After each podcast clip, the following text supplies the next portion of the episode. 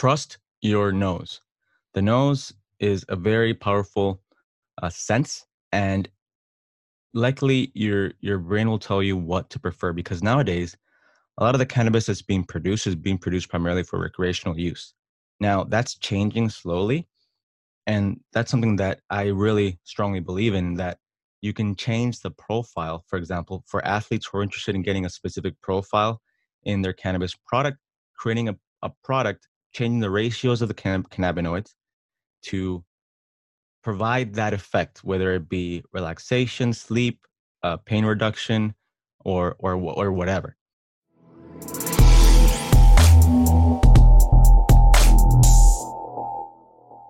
Welcome to the Upside Strength Podcast, your number one fitness resource in Switzerland. On the podcast, I usually interview personal trainers, strength coaches, and gym owners. But on this episode, I have a very special guest for you. This guest is going to shed some light on a topic that's quickly gaining in popularity, and that topic is the use of cannabis and, and around, in and around sports. Dr. Ricardo Rivera is a faculty member in the Department of Anesthesiology, Pharmacology, and Therapeutics at the University of British Columbia in Vancouver, Canada, as well as a designated cannabinologist and advisor for various leading companies around the world. His passion is to educate the public about cannabis science to help demystify this versatile substance and its many uses. In his free time, Ricardo enjoys running marathons, weight training, and practicing Brazilian Jiu Jitsu. Ricardo, thanks for coming on the show, man. It's a pleasure, Sean. Thank you for having me. Absolutely. Uh, so, for people who might not know what it entails, can you tell us a little bit about the life of a cannabis researcher? What what does it mean? What does a day look like for you? Well, you know, it varies a lot depending depending on the person, but in my case, it involves creating different formulations and discovering different um, methods and techniques to create cannabis medications. That's my focus, creating new cannabis medicines. So the idea is that, you know, there's a lot of undiscovered potential in the cannabis world and our our job is to put a numerical value to quantify a lot of this anecdotal you know evidence has been so far. And yeah right now i mean i, I have a lot of different hats. I spend my time at ubc running a lab doing dealing with some you know co-op students and and some of our research colleagues to really identify what the therapeutic efficacy of cannabis cultivars is or different cannabis products is. But then i also advise and help different cannabis companies create new products and new research directions um, for you know a a pharmaceutical quality of products. Let's put it that way. All right um, for those who might not know can you give us a little overview of cannabis? What is it and what does it do to the human brain and the human body? So it's really interesting because there's so many things that happen. It's actually quite complex but what people have seen is that overall first of all overall cannabis is incredibly safe um, for people uh, of, of all types even even for for children right? It's been demonstrated safe for thousands of years. That's why um, in in my line of work which you know i'm a pharmacologist so i deal with drug discovery and development one of the things that worries the most uh, that people become the most worried about with creating new drugs is the safety aspect right? The toxicological profile. And in the case of cannabis makes my life a lot easier because you know it's it's been shown safe right? So you can bypass a lot of these uh, tests and hurdles that usually would complicate things. Um, but with regards to you know the body and the brain cannabis interacts with a series of receptors known as the cannabinoid receptors there's two that are named cannabinoid receptors and others that cannabis seems to or the constituents in cannabis seem to interact with. And for the most part depending upon the compound you'll have a different profile of effects but generally um, you'll see you know uh, some some euphoria some psychotropic effects due to the thc but then also uh, some relaxation, um, depending upon the person, uh, anxiolytic properties or like anxiety uh, destroying properties, like you know reducing anxiety in certain individuals that, for example, have insomnia, help them sleep. Um, it's like a hypnotic to a certain degree. in in patients that have, for example, or people that have, for example, um, gastrointestinal issues. Cannabis has been shown to be effective for reducing the inflammation in the GI tract. Um, in the brain, honestly, it's it's got a wide range of effects. But one thing that I, I want to highlight though is that a lot of the effects that have been shown with cannabis are seem to be apart from a minor, minor, minor, minor percent of the population that demonstrates maybe unwanted psychological uh, sequelae or like um, you know like schizophrenia or or that it seems to to increase the the or decrease the time of incident in hmm. people mm. that were predisposed to this the small percentage of population that this is this happens to for the most part cannabis the effects of cannabis are 100% reversible so um you know some of the maybe side effects or unwanted side effects of of using cannabis has been associated with like for example uh short-term memory uh reduction and and like a,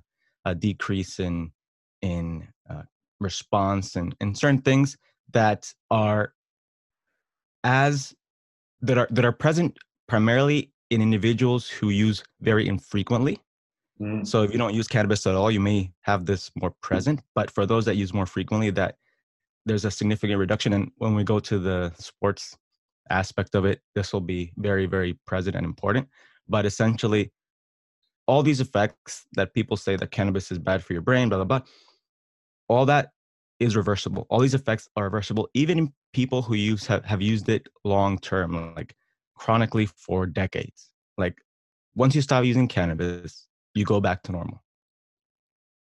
Okay so that's i guess that's an important factor for again people that might have thought that you know whatever it can kind of damage you long term. So mm-hmm. like you said before what what do you know the percentage of the the population that's let's say more prone or inclined to to having uh, psychological disorders is i don't know if that's the right I, term I, I don't know the exact value but the for example it's it doesn't really i mean and, and within that population there's an even smaller percentage of the population that becomes affected by cannabis. Mm. And again, it's not that it, it induces schizophrenia or it induces these things. It's more that it maybe will decrease the incidence, or if people were demonstrating symptoms, it may um, maybe speed things up a little bit. Okay. There's still there's still some uh, sort of uh, what's it called um, there, there, there's still discussions in this field with regards to this. Mm-hmm. It's not set in stone, but for the general population, there's nothing to worry about with regards to this. Oh, and one other thing too, with regards to cannabis and, for example, the lungs, there's been many, many studies that have shown that even in patients who consume cigarettes while they consume cannabis. So, you know, we all know that when you consume cigarettes, you have a linear decrease in lung capacity, right? Mm-hmm. Um, the more you smoke cigarettes, the less lung capacity you have for for a bunch of reasons, right? There's inflammation. There's these uh, cancer-causing compounds in in uh, cigarette smoke. But even in patients that have used cannabis long-term smoked, there has been no decrease in lung capacity. It's like a linear effect. You know, if you see a graph over the years, it's like the, it stays linear. And in patients who consume cannabis and tobacco, it seems to help fight against the uh, tobacco's effects or, or, or, side effects. You know, um, so it's it's again there's still a lot of work here, but it seems pretty consistent. The data that cannabis seems to benefit um, respiratory. Uh, and again, certain people respiratory properties, I guess, or or preserve the respiratory tract of patients. Yeah, so for for people who would smoke cigarettes and use cannabis as well, it, it kind of have, has a mitigating effect on the negative effects yeah. that, that cigarette would have on, on the lungs and the, the, the whole respiratory system. It appears to be so, yeah. Okay, very interesting. Um, so let's let's jump into you know cannabis and, and sports. Why would athletes use cannabis? So this is really interesting, right? Because there isn't a lot of research directly directly on the athletes themselves in terms of uh, let's say all these physiological properties but there have been a lot of surveys and the few studies that have been done on athletes are very illuminating so i guess it, should we start with um, you know regular athletes or elite athletes? Let's start with regular classes. athletes because i feel like that's going to okay. be the, the, the, bulk of the people listening to the to the podcast. Of course of course. So this is this is this is where it gets a little really interesting right? There have been a few studies here in this area that have looked at for example um, cannabis in sport and then cannabis on strength and endurance and exercise and what they've shown is that and this is um, there's a lot of issues with the methodologies um, because they haven't looked at the really really high grade cannabis but you can expect likely something similar in terms of the effects of cannabis smoking or thc because they've mainly looked at uh, thc or uh, regular cannabis mm. they've seen for example that thc produced a fall a general fall in peak work capacity but and that was dependent upon again um, a lot of factors like uh, use and and like how used to, you are to the cannabis but overall in general strength certain studies didn't so okay let me digress. There's been conflicting data with regards to the studies. There have been some studies that show a very small decrease in peak work capacity yeah. and no decrease in strength and others show a decrease in strength and no decrease in work capacity. So when I say that is that there's a test that's called the, and you maybe know about this a little more than me, because um, I'm not sure exactly how it's conducted, but it's called a um, a finger ergograph. Have you heard about this before? I have not. So it, it determines like a grip strength, for example. Okay. And so they've done these studies where a lot of these studies have been done um, with with uh, stationary bicycles. Okay. A lot of these studies are done with stationary bicycles or um, or stair steppers or or these sort of like static uh, equipment.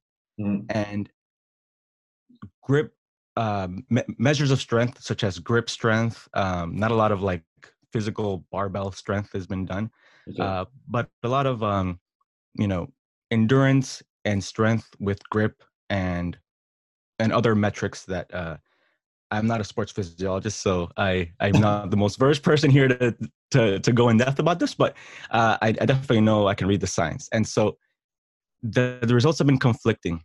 But overall, I just I just got to say that it's not that significant. So with regards to the cardiorespiratory response, for example, um, in patients that smoked cigarettes versus uh, cigarettes oh, with they called cigarettes uh, with cannabis, but uh, joints yeah. um, with about you know 7.5 milligrams of THC and then a, a non-smoking control. And they were exercised to about 50% of their VO2 max for 15 minutes. This is like on a, on a stationary bike. One thing that cannabis does or THC does is that it does have a transient increase or or short increase in in the beats per minute and and blood pressure a slight increase. Actually it's dose dependent. You can kind of see how much somebody's consumed depending upon how much their baseline heart rate has gone up.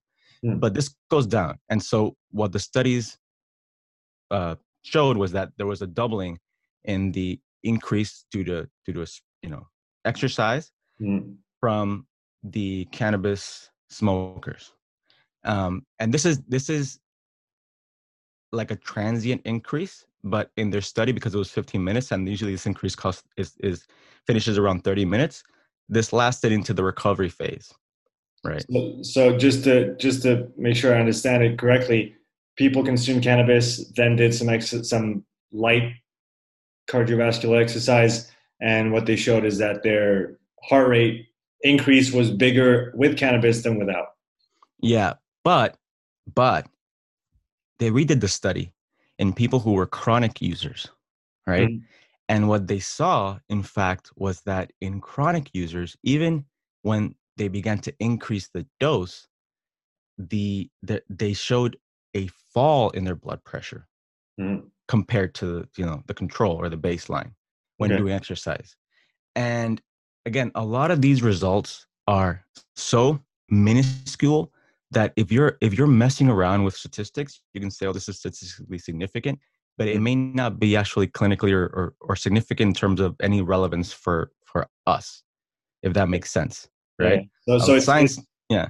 On yeah. on paper, you can see a little difference, but mm-hmm. in reality, because sometimes it's one way, sometimes it's another, it might actually have no true effect. And no, no, no, like really valuable mm-hmm. uh, consideration for like for you and I okay. when we're exercising, right?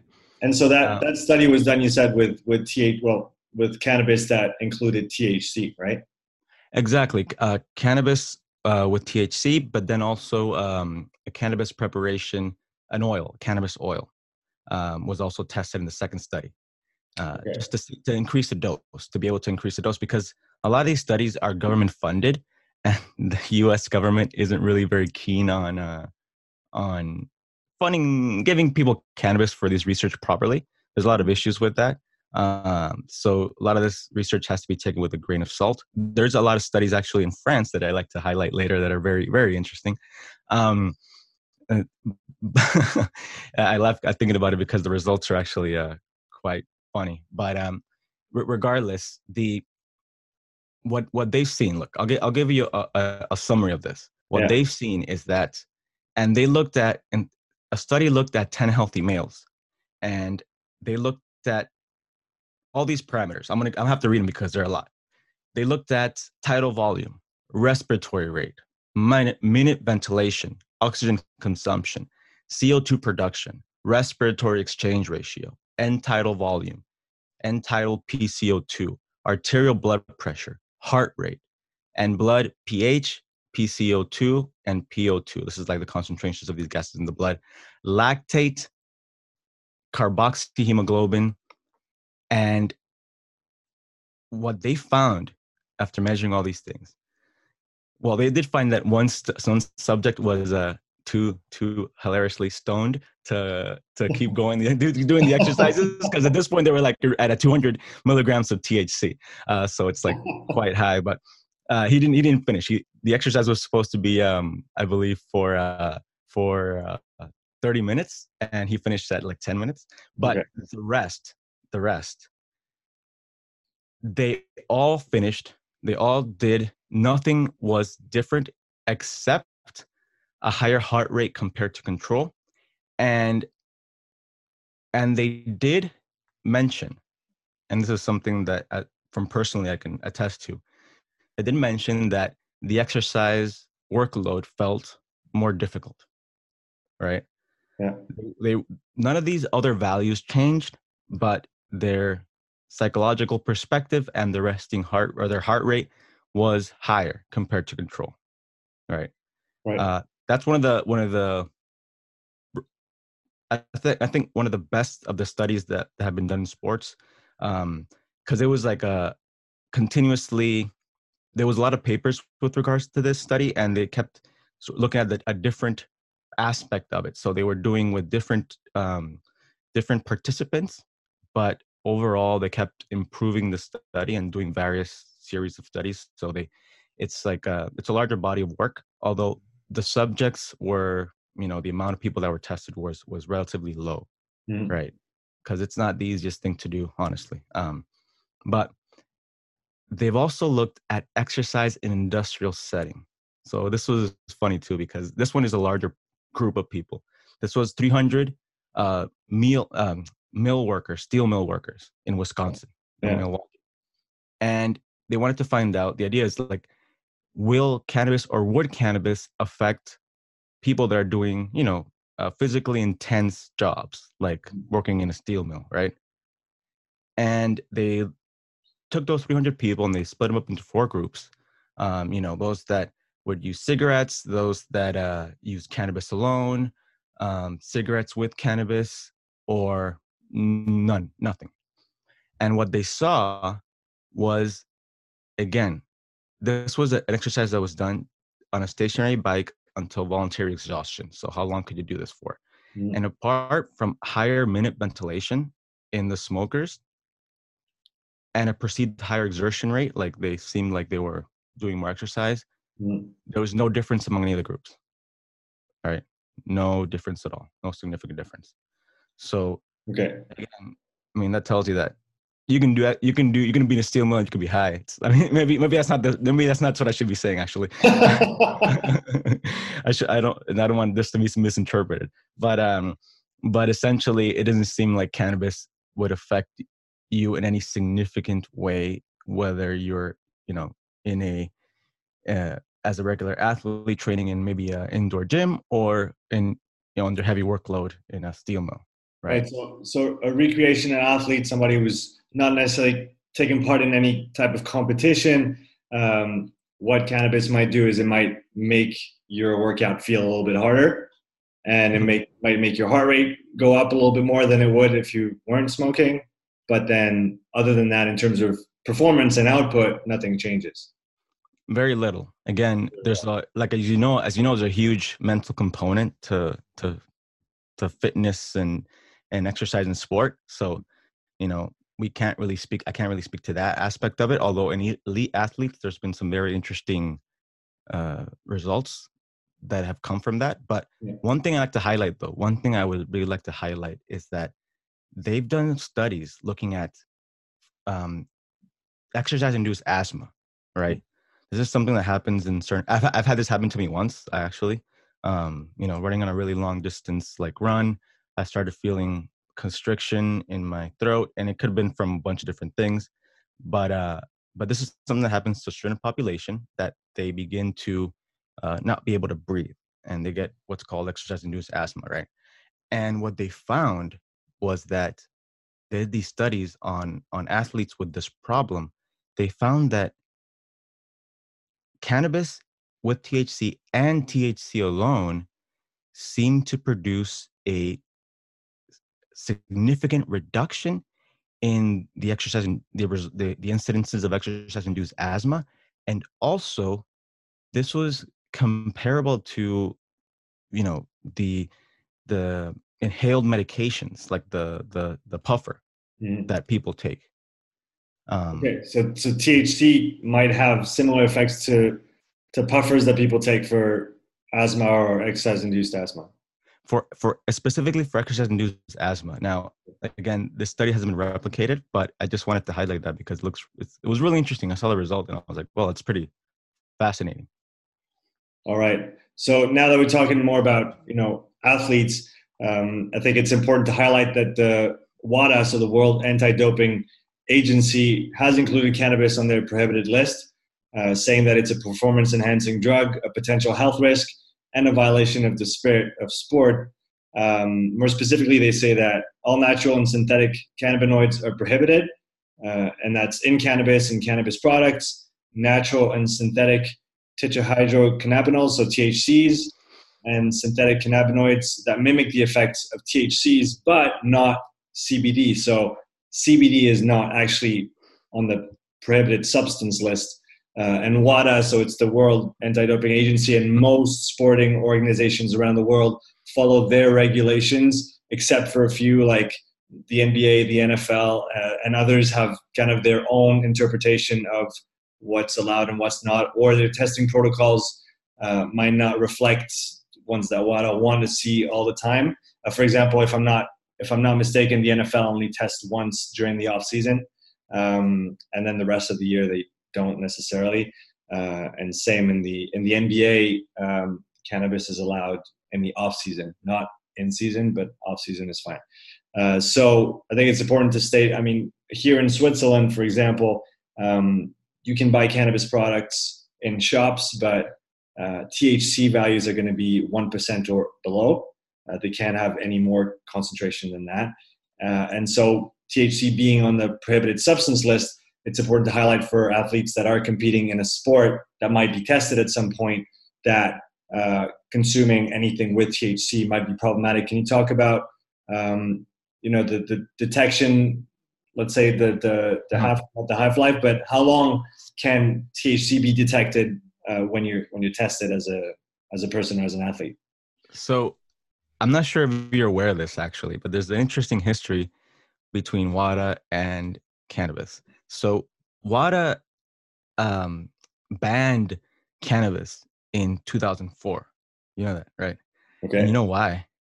So it was assumed it wasn't usable, but you know, in turn of the 20th century, more people began to use cannabis. When they introduced snowboarding into uh, Olympic sports, the first gold medal was won by a Canadian called Ross Regalbugliati. I can't say his last name properly, because, but uh, Ross Regalbugliati, ah, whatever.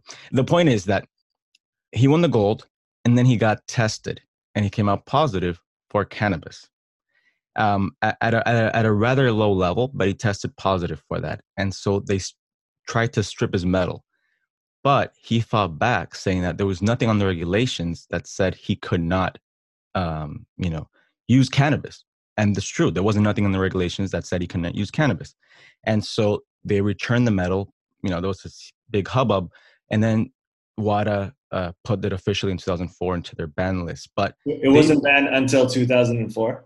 Officially, yes. Okay. Um, and it, more interestingly enough, they've had to consistently revise the detection levels because you know cannabis doesn't follow the same let's say pharmacokinetics as other drugs what happens often with cannabis is that cannabis becomes stored in in the body's fat cells and it doesn't become active it's not it's not that it's active but it's stored and so when you burn fat you release this this free thc that then gets detected so the the levels used to be a lot lower. Now the detection levels for uh, THC. So we're detect they're actually detecting this analyte called um, carboxy THC, and that's the uh, metabolite that gets you know that THC get become becomes in the human body, and it's measured in the urine. So you, when you give a urine test as an athlete, then um, that's one of the things that they measure but the limit is 180 um, I, I, believe 180 nanograms per mil because again it's not another thing that i'm not sure if you know is that it's not illegal to use cannabis when you're training. It's illegal to use cannabis during competition. And so that is the limit by which they say okay you've been using cannabis. If if you ever use cannabis during the off time um, and it, you know you haven't cleared it completely, then this is the limit that they can say, okay, uh, you've been using it during you know the the, the competition time or a tournament or whatever.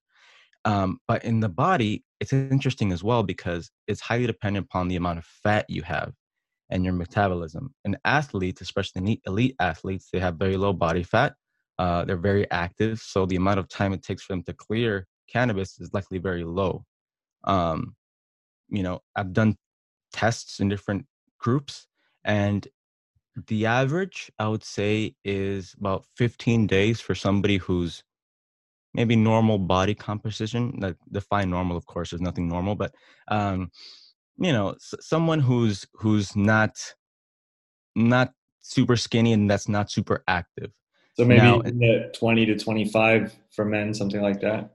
Yeah something like that exactly. And, and somebody who's maybe uh, five to ten percent body fat um, and very active, it could be, you know, nine days and below, or, or even sometimes much less that you can mm-hmm. clear um, any detectable uh, analytes from the body, right? Okay. But uh, yeah. What what about what about blood levels? So that changes a lot quicker. Um, I don't have a, a, a precise value for that, but that in the first few days, you'll have something detectable, but then it becomes stored in the fat. So mm. unless unless of course you exercise, which ex- they've had to revise these values consistently because there've been studies that have shown that even like for example, after using cannabis, you you become undetectable. If you're then suddenly exercise intensely and you burn a lot of fat, you can then get levels that are high enough to detect again. to be like, people are like, "Oh, you've been using cannabis?" No, I haven't been using anything you know so it's that's why they've revised these values okay so essentially your the detectable thc values in the body can change over time depending on your activity level yeah definitely definitely oh, okay. um, and a lot more things that people don't understand about this but that's why it's been so hard to create a um, you know a reliable field test for like cops or police officers to to use on people to like to tell if they've been you know consuming cannabis while driving because there's all these factors it, it doesn't follow the typical profile of a of a conventional drug let's say like uh, cocaine or opioids for example mm-hmm. so for for athletes that might be you know using THC, um, what would you or cannabis in general? What what would you recommend if if there if if there might be tested at some point? Um, what kind of margin would you give yourself to to make sure that you that you don't get tested positive in in the case of a competition? So again, I think it depends on how what level you are. If you're an elite at if you're like I don't know, college level. I guess I would call you elite as well. Um, I would give it about 15 days to be 100% sure. Now, you can get away with it probably at 10 days. Uh, if you're a woman, likely would require a little bit more time, um, just because there's an increase in body fat, and there's there's in women, it's there there is a slight difference with regards to not only the effect or the amount of THC they, they need to get an effect, and also the distribution in the body. But mm overall, reliably, probably like 15 days from use. So, if, you know, you know your competition is at this moment, sort of measure 15 days before. Uh, but then you can also use, and this is for people who get tested by these, you know, advanced facilities. If you get tested by a conventional, more maybe non not so rigorous test, I, I wouldn't worry about after nine nine or ten days. But uh, a more conventional, like more legitimate uh, and complex assay that you know Olympic Olympic athletes get, then I would say probably 15 days prior to competition. So when, when people say that uh, cannabis can be detected in the in the blood or in the urine three to four months after use, that's that's actually not true. That is, it's not that it's not true, and not that it's like it hasn't happened before, but it's very rare okay. and it's more it's only this tends to happen only in individuals who are you know have large amounts of body fat and and are very sedentary um you know it's very rare for that to happen even in regular sedentary sedentary folks right? Uh usually at most at most by the end of the month you should be clear. But and likely much much sooner. Okay, and then to switch gears a little bit, we talked about, I guess, cannabis as a whole, so cannabis including THC. So if we talk about now CBD a little bit more specifically, has there been any research done on CBD and and and physical activity or CBD alone and sports performance?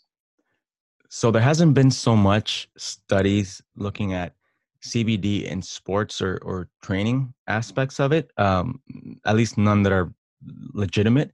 But there have been studies on with CBD, or they've been starting to do studies with CBD and the effects of certain sports.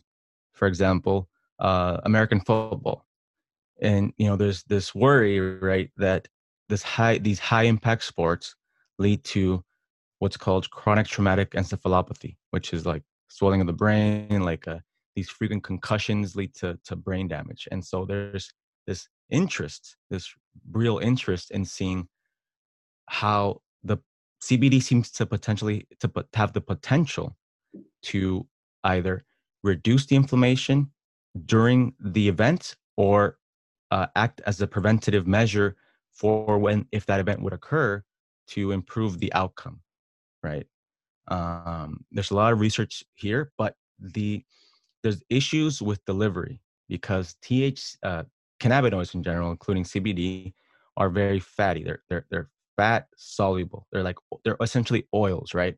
And so what happens is that if you take an oil directly, you'll absorb a bit of it, but most of it will be excreted unchanged. You won't be able to metabolize a large percentage of it. So you need to have it in a water soluble form. And that's what people are that's what one of the things that I'm working with right now is trying to create a better delivery method for these cannabinoids in a water soluble manner so that you can get much higher concentrations, the concentrations that have been shown to be really effective for these this like you know anti-inflammatory effects and so on um, to be able to to be administered in a way that can get to a person's brain or whatever organ you'd be interested in exploring right?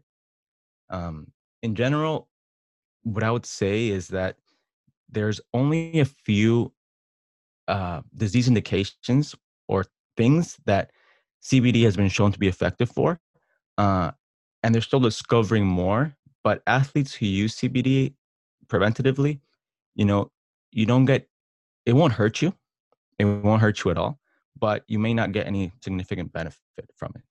Like it's that's from that's from the performance standpoint. Is is there anything that's been done in terms of research talking about recovery pain management and those those aspects that that might be interesting for for sport sport people and athletes? So not for cbd specifically but there are things that have been explored with regards to cannabis um, and elite athletes, for example, um, which we can get into. Um, if if you're interested in going down this avenue, uh, there is a lot of really. This is the nascent. We're just starting to discover all these things now with regards to you know cannabis and sports. It just it's just starting. If, if any of list like the viewers or listeners out there are interested in, in going into a field that has a lot of potential, it's cannabis and cannabinoid products in sports because there is the inklings and the start of something very potentially valuable but the the data isn't there yet. So we need to do more of these studies. But overall you know we know that cannabis a lot of benefits anecdotally and that's the some of the performance enhancement that people have been taking. For example cannabis with THC and CBD because it's all the thing. The important thing to, to keep in mind is that sadly, CBD by itself or THC by itself isn't as isn't as effective as both of these things together. And in in cannabis specifically, the whole is greater much more than than the parts. Like the different cannabinoids playing together have much more therapeutic effects and effects of all types than separately. And they've been working on so a lot of the people this is research that i've done research that others have done and and uh, sort of uh, uh, conclude the same thing. It, it all depends on the ratio. So for example you can change the, the effect profile of cannabis or cannabis product by changing the ratio of for example thc to cbd or cbd to thc or now other cannabinoids that are being explored right? Mm-hmm. Um, and for example, in the case of pain reduction, cannabis seems to be very effective. There's a reason why a lot of surfers and hockey players use cannabis. So they've done these these very broad surveys of all these NCAA athletes and all these elite athletes around the world, and what they found is that it's actually kind of funny, but um, there's certain groups. Obviously, if you're from a country that supports cannabis, you're gonna might probably use cannabis more than a country that doesn't. Yeah. But there's certain groups uh, within sport, uh, certain sports that seem to have a higher prevalence of cannabis use, and that's, for example, uh, sliding sports like uh, uh, skiers, uh, bobsledders, skeleton. You know, mm-hmm. these these sort of um, sports and, and I'm I'm not sure what that has to say about the sport, but I mean, and and also hockey players and surfers. Hockey players and surfers use cannabis quite a bit, and the, there's theories behind this. Is because cannabis, for example, or THC uh, in cannabis, does increase for um, increase uh, the pressure thresholds. So when when you have pressure on specific spots of your body, cannabis, and again, I'll use cannabis and THC interchangeably because it's the whole, you know, I'm saying like it's all the mm-hmm. cannabinoids together, but primarily THC is present. It's cannabis increases the the endurance to these uh, specific pressure points, as in the case of some of these different sports that I previously mentioned, right? Mm-hmm. uh, it increases the the tolerance to that right um, and so if you're doing a contact sport or a sport that requires that has these aspects involved in it, then cannabis could likely help you in terms of performance for this. But in addition to that, the vast majority of the athletes who use cannabis say the same thing. They say that I enjoy using cannabis as a way to help me relax, one, before a competition or, or, you know, during training, or, you know, I'm getting stressed for something, and to help sleep. So this is these are aspects that I think in sport are often maybe not taken into account or disregarded, but there, there's a lot of value in being able to relax prior to a competition or a, a moment you have to, you know, have a significant output, especially if you're you're a professional, right? Uh, to be able to clear your mind and, and do what you need to do, and and to be able to sleep prior to one of these competitions, right? how how do you balance that out with, for example, how do you balance that those potential benefits of stress reduction in a competition setting with the potential, well, the, the psychotropic effects of THC and what that could do and how that could influence your decision making in, let's say, a contact sport where maybe if you're not quote unquote all there, it might be mm-hmm. actually more dangerous for you. That's true. And I think it has to do a lot of it with use. So if you're a chronic user or frequent user, likely these mind altering effects in terms of uh, a lot of this, you, you always maybe will get high to a certain degree, uh, quote unquote, but you won't get these significant aspects of memory impairment or or judgment that are sometimes associated with cannabis the more you use. I mean, frequent cannabis users know that sometimes they behave i mean there's no change i mean they they they get they smoke they feel better or they use the cannabis in some way they feel better they get whatever uh, symptom relief they need or looking for and they can work and they can you know run and they can play and they can do everything they usually do without any significant alteration to their to their abilities right mm. um and the more you you get used to it the higher that prob the chance of that occurring. But with the occurrence of these really high um, concentration cannabis strains and cannabis products, what I would suggest is CBD plays a big role in, in reducing the unwanted side effects of THC. So CBD counteracts a lot of the anxiety inducing or a lot of yeah like a lot of the side effects that we discussed that people don't want like um paranoia, anxiety from T- high THC concentrations, a lot of the um, intense, maybe mood changes that occur with THC. And CBD balances that out. So if you can get something that's maybe uh, either higher in CBD than THC or somewhat similar, mm. you're likely going to get a more favorable uh, profile if you're doing a sport mm. or trying to do. And again, this is really specific to a specific person's um, sort of use or or how they like to use cannabis or what they're used to or you know some people tolerate cannabis really well some people don't tolerate cannabis at all.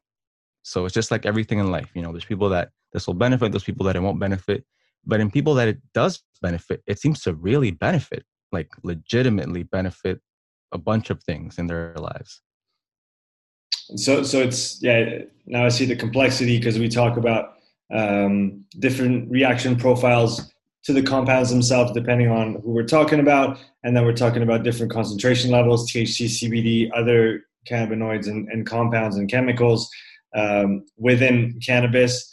Um, so so essentially you can't really know exactly how you're going to react to what until you you try it. Is that is that kind of Pretty much. Yeah, that's and that's the same thing I tell people when I'm again, I'm not advocating the use of cannabis or anything like that, but people that have asked me, "Oh, what cannabis should I use?" I always tell them, "Look, trust your nose.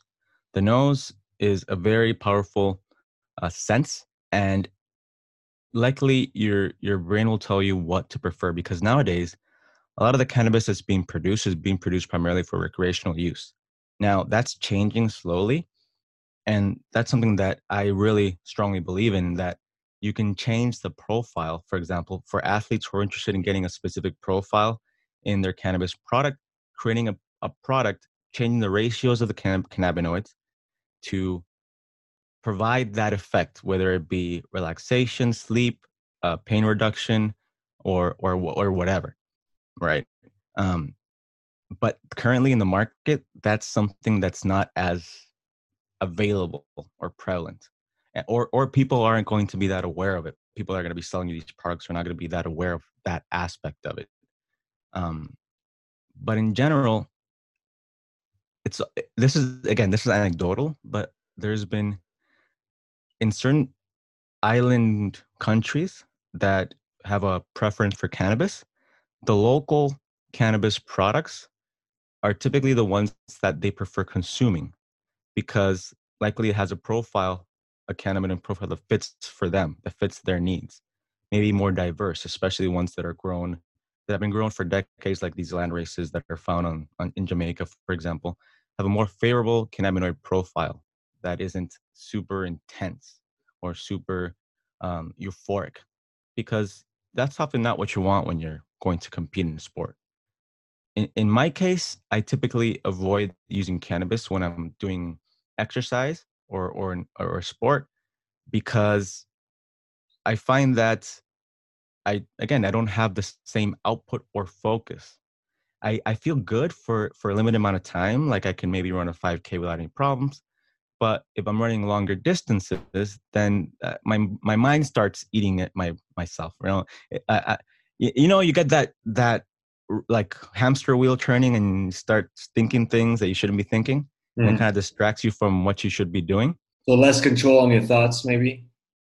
Yeah, or yeah, it's like you're just not interested. It, it just makes you focus on things you're not interested in, or or maybe there is a time dilation aspect of cannabis that maybe it's not that great when you're running and you just wanted to go get a, you just want to finish you know yeah. uh, i don't want to make this any longer uh, um, but but that's different for different people and i know contact sport athletes in terms of like uh, you know jiu-jitsu fighters or mma fighters that consume cannabis during competitions uh, or or every time they train you know?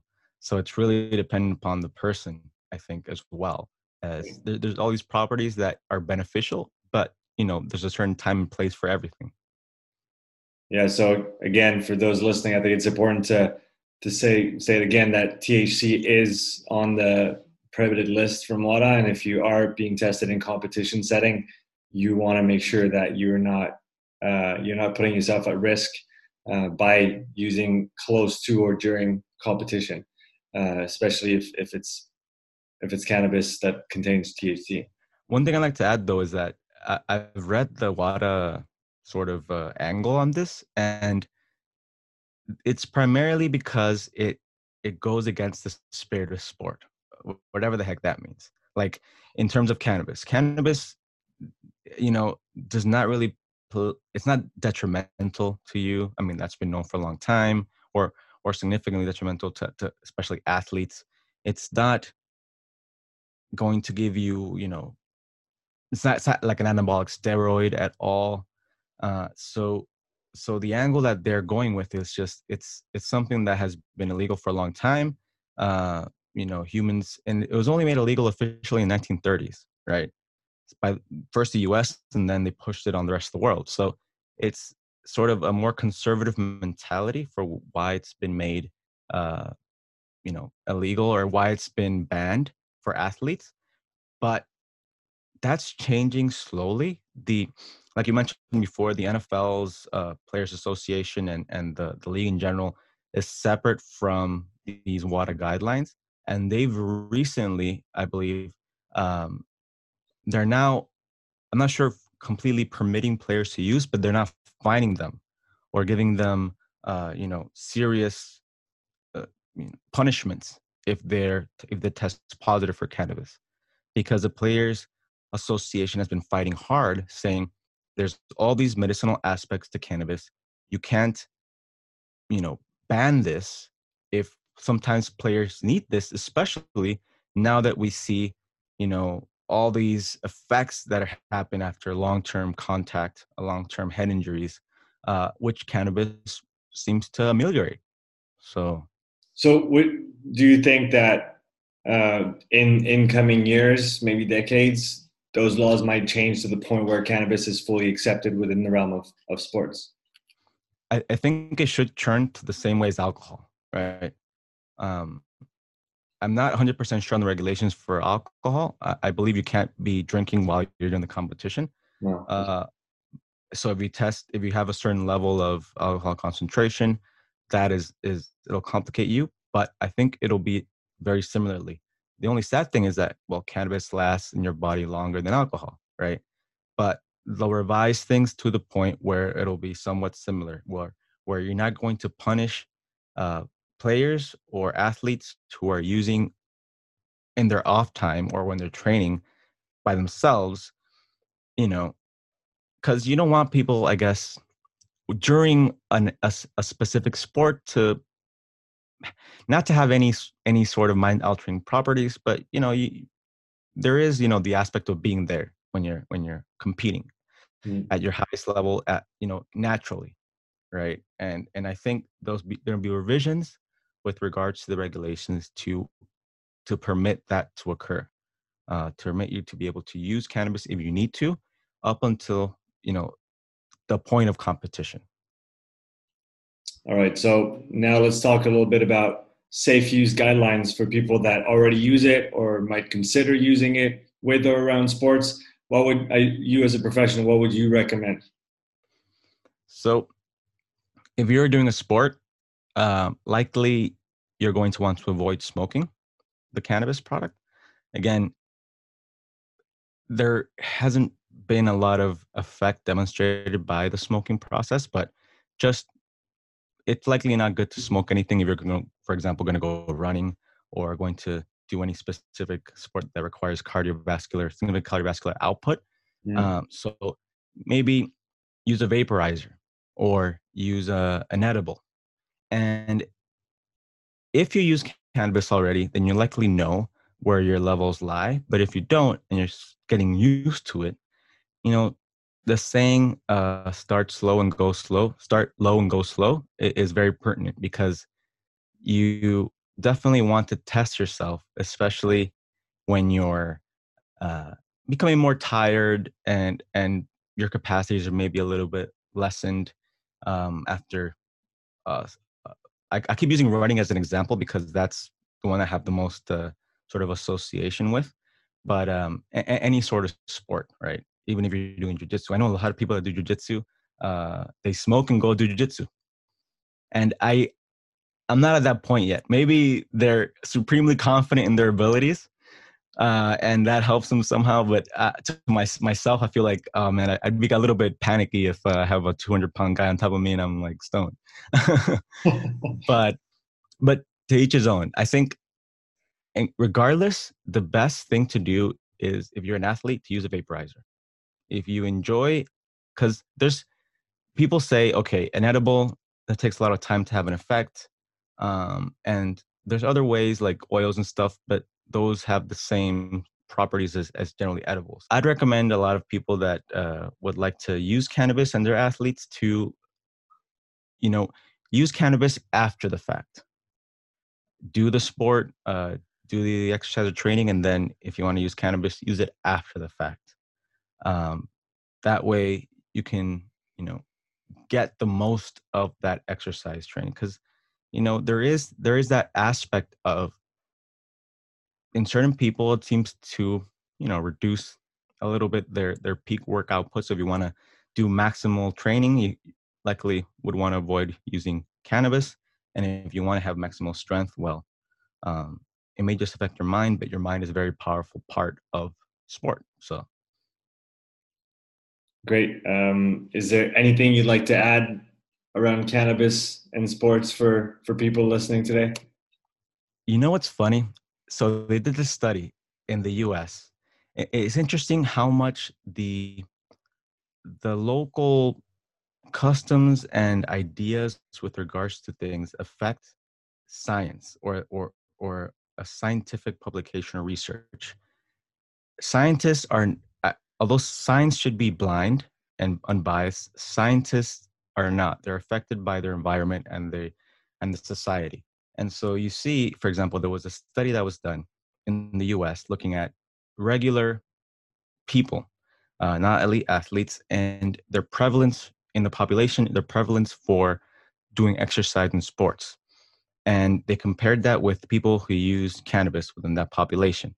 And they found that there was a, a small small small small very small percentage decrease in the amount of exercise that regular cannabis users do versus people who don't use cannabis. Like super super super super small. But but and that was a us study which was funded by you know the those agencies in the us there was a study done in France and Switzerland that looked in like your area actually that looked at teenagers from I believe six no 17 to about 20 something a large a, a relatively large cohort of of uh, male uh, athletes and they found that in fact there was a in these people there was a significant reduction in alcohol consumption, but an increase use in cannabis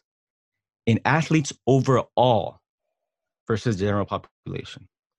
So, I mean, that's that's something to chew on, maybe to think about. But I find it fascinating because, once again, there's not a lot of focus on the effects of legal drugs like alcohol and tobacco on the effects that they have on the general population. Uh, but there does seem to be this view out of all these these things available, cannabis out of the maybe conventional recreational compounds out there. I think people have this view. People that are aware have a have a have a view that it is actually beneficial or less less uh, damaging. I don't want to use the word damaging. Just less has less of an effect overall on your health. And if you're an athlete and you want to consume something that's gonna, you know, we all we all want to change our perspective somehow. And there's a lot of really good things that cannabis does offer for certain people. It's better to choose that than go with tobacco or alcohol. And so I think it's interesting that that that study. And there have been similar studies like that that have shown that, in fact, people who consume cannabis, maybe this is a European thing, I don't know, are actually doing more sports and more exercise than people who aren't. Now, again, I just put that out there for you guys to to interpret the way you want, and you can read the study if you want. But I just found that very interesting. Well, maybe that's it's a good place to to finish off and leave that as an open ended kind of question for people to, to, to reflect on and think about. Uh, Ricardo, where can people find out more about you and what you do? So I have a podcast actually focusing on this called the Cannabis Science Podcast. And that's in English. I'm starting one in Spanish called Cannabis Conciencia for those that speak Spanish. Uh, you're going to have a, a Spanish language podcast about cannabis science. And I have a website called cannabisconciencia.org or you can look me up on Twitter at at Science and you know find me in all the regular like Google my name Ricardo Rivera Acevedo, and I'm sure you'll find something interesting. Thanks so much for your time today. Thanks, Sean. Uh, take care, man. Take care.